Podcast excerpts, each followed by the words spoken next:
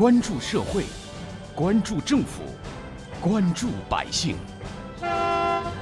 民生新干线。听众朋友们，早上好，欢迎收听今天的《民生新干线》，我是子文。今年以来，懒人经济效应以及互联网的发展，正在促使外卖市场蓬勃发展。从2017年开始，我国在线的外卖市场规模突破了两千亿元大关，达到了两千零四十六亿元，之后每年保持稳定增长。但是，我们往往又会看到，外卖送餐途中卫生难以保障，甚至出现了一些外卖员干脆就偷吃外卖的情况。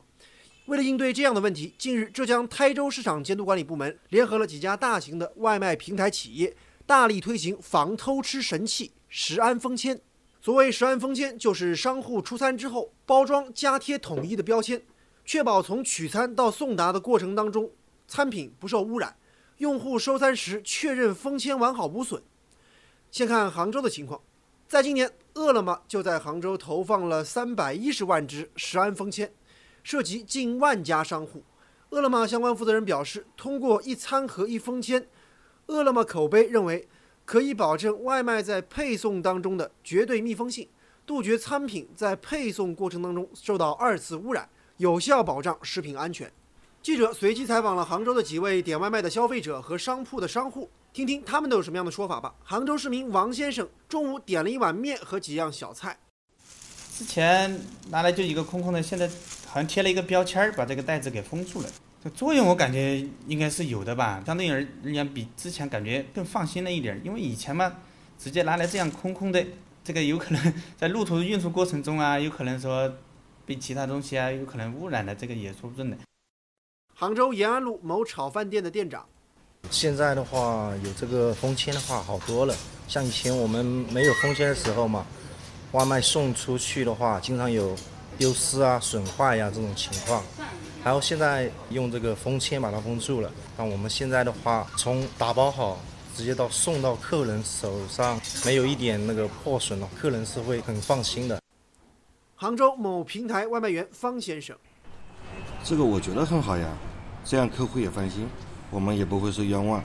但是我觉得有的商家可能会觉得费事，他就懒得弄。采访中，记者也发现，在一些小店里呢，食安封签存在着不同程度的落地难问题，其中很大的原因就是这小小的封签成本究竟应该谁来出呢？有关这个问题，此次台州的做法或许值得借鉴。稍后我们继续关注，挖掘新闻真相，探究新闻本质，民生新干线。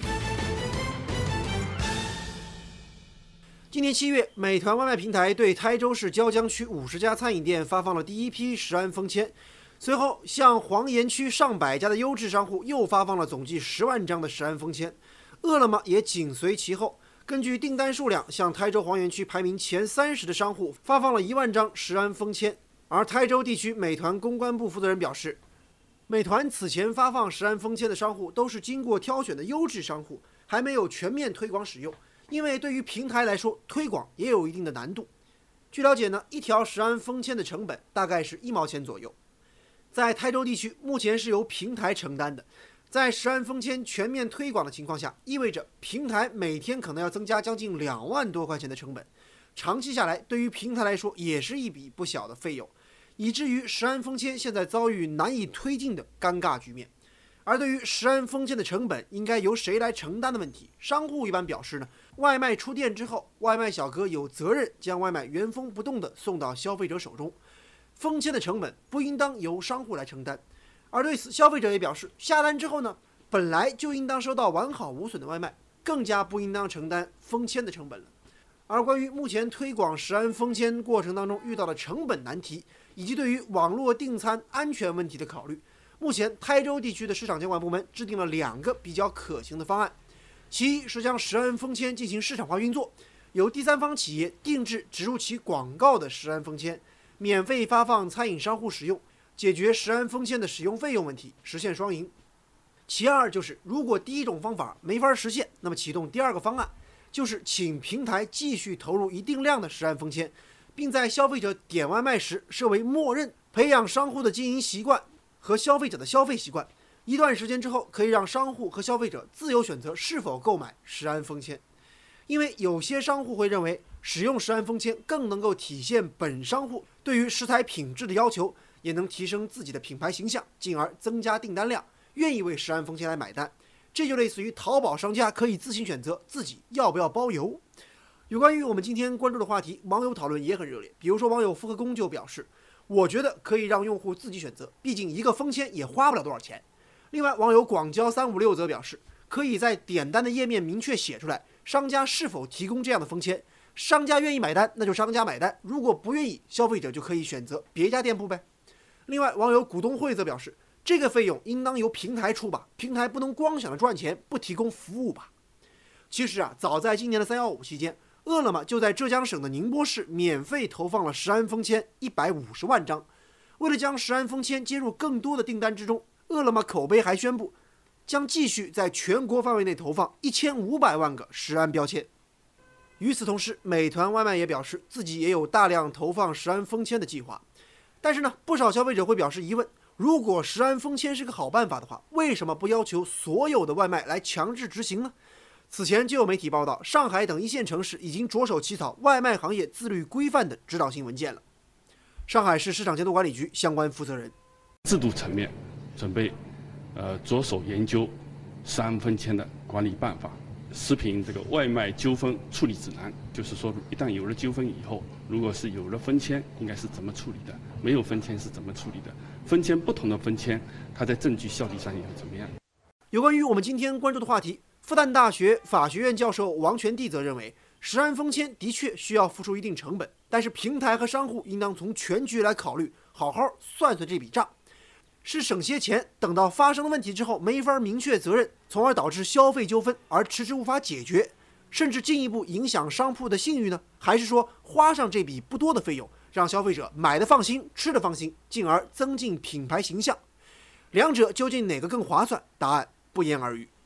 但是对此也有专家表示了不同的声音，比如说上海市消保委副秘书长唐建胜就认为，食安封签本身是利于促进食品安全信心的好事儿。但是现阶段并不是着急立法的好时候，他表示，食安封签从诞生到现在时间并不长，很多问题需要不断尝试才能有清晰的答案。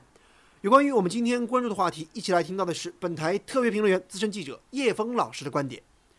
台州市推广的食品安全封签，其实对于商家也好，是对于外卖平台也好，是对于消费者也好，都是。一举三得的好事情，对商家来说，也可以不用担心外卖小哥偷吃啊、偷拿这样的隐患，也可以避免或者预防外卖小哥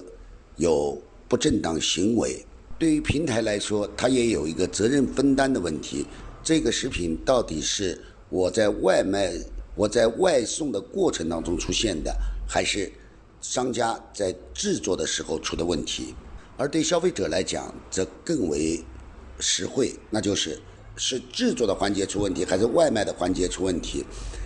外卖小哥会不会从中做手脚？我觉得其实都是把责任都理清楚了。这样的一个做法，其实表面上看是基于职业操守的缺失而不得已才打的一个补丁，这种。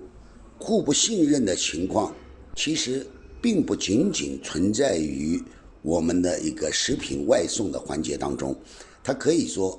是规则缺失下必然产生的结果，而食品安全的封切就非常有效地解决了这个问题。我们讲人与人之间需要互信，但是这样的信任也要建立在规矩和规则的基础之上。食品安全的封签实际上。就起到了这样的一个规则的作用。我相信，无论是商家、消费者还是外卖平台，大概都会赞成这样的一个做法。而现在的争议是说，这个钱该由谁来付？其实非常简单，无论是商家也好，无论是外卖小哥也好，他们都是一个劳动或者服务的提供者，他们在进行经营活动，当然要有一定的利润，而这样的利润。当然是建立在消费者购买商品或者购买服务的过程当中去体现出来的。无论是商家付这笔费用，还是平台付这笔费用，最终买单的人只能是消费者。这样的一个分配方法也是合情合理的。我想，这一毛钱的封签费恐怕也不会让消费者觉得我很吃亏了。消费者花一毛钱买了一个放心，这不也很值得吗？或者说，商家、平台让一毛钱的利，恐怕也并不是不可承受之重。正如叶峰老师所说，确保外卖餐品安全完整，首要责任在商户。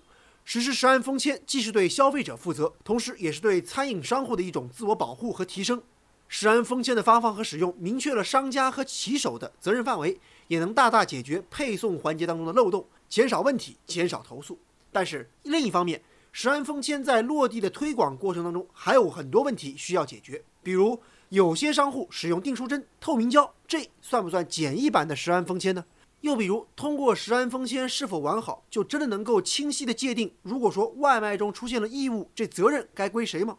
再比如，假如食安封签被人破坏过，但是又有人换了一个新的呢？或者餐食本身没有任何安全问题，只是食安封签在不可抗力下不小心弄坏了呢？这一切都告诉我们在动用立法资源之前，这些都需要时间来给出答案。好，感谢您收听今天的民生新干线，我是子文，下期节目我们再见。